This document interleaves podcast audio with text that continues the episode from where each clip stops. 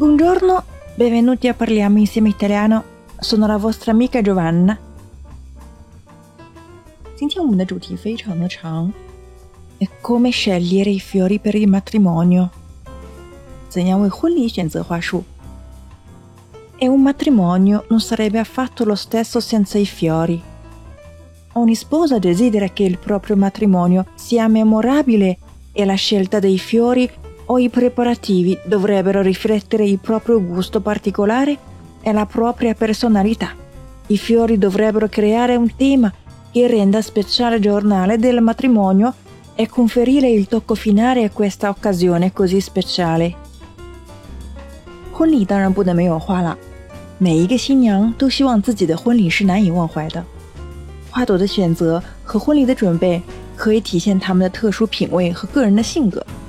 所以花束呢，应该创造一个使婚礼当天变得非常特别的主题，并且可以给这个特殊的场合最后的润色。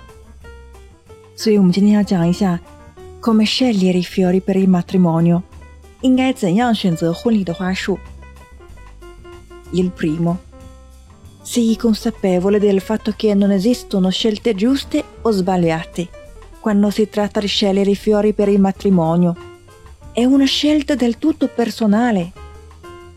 你要知道，在选择婚礼花朵时，没有正确或者错误的选择，因为这完全是属于个人的品味。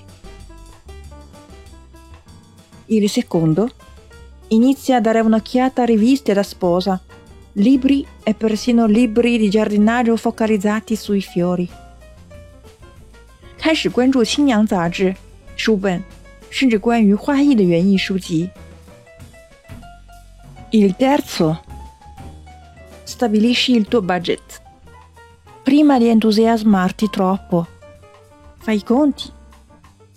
确定你的预算，在兴奋过头之前，你得先算算账。Il quarto considera il colore dei fiori. Il colore costituisce un elemento importante nella scelta dei fiori. I colori scelti dovrebbero completare l'abito da sposa, il tema del matrimonio e l'abbigliamento del resto degli invitati.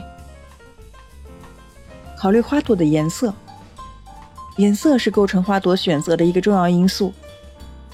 选择的颜色必须能使新娘的礼服、婚礼的主题和其他宾客的服饰 成为一个和谐的整体。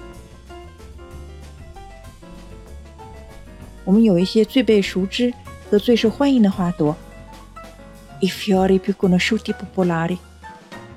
白色的有 camellia、orchidea、bucaneve、mughetto、gelsomino。有茶花、兰花、雪花莲、铃兰。和茉莉。粉色的有 giglio、tulipano、garofano、rosa、peonia。I fiori rosa。粉色的花呢，有百合、郁金香、康乃馨、玫瑰和牡丹花，还有紫色 lavanda。abbiamo statici, lila, ortensia, iris, lavanda。我们有星辰花、紫丁香、绣球花、鸢尾花和薰衣草，还有黄色的 i fiori gialli。Abbiamo gerbella girasole, fresia, narciso e craspedia。我们有非洲菊、向日葵、小苍兰、洋水仙和金锤花。E poi il quinto consiglio. Considera la stagione. La stagione svolge un ruolo importante nella scelta soprattutto se sei attenta al budget. I fiori non di stagione invece possono essere importati, con un grave considerevole dei costi e delle difficoltà。季节在花朵的选择上扮演非常重要的角色，尤其如果你特别在意预算的话。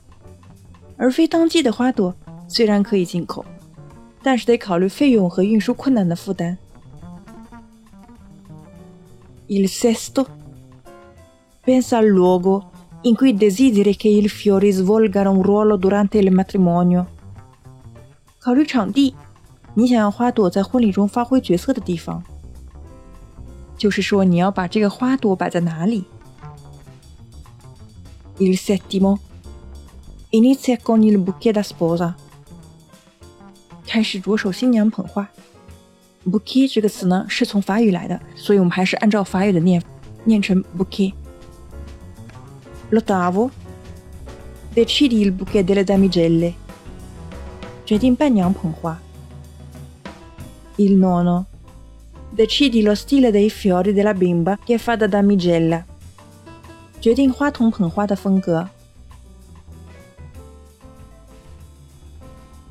Il decimo. Prepara lo sposo e i testimoni dello sposo. 准备新郎的穿着和新郎誓词。L'undicesimo. Prepara i mazzolini di fiori da applicare all'abito. 准备别在衣服上的花束。L'ultimo, un matrimonio indimenticabile，难忘的婚礼。 Ok, avete imparato oggi? È uno spettacolo molto lungo。今天的节目非常长。Avete imparato？关注微信公众号 “Caffè Italiano” 乔瓦纳的意大利语频道。输入关键词 matrimonio 即可获得完整文本。如果你喜欢我的节目呢，也不要忘记给我打赏哦。Ci vediamo la prossima volta e parliamo insieme italiano. Chau, chau.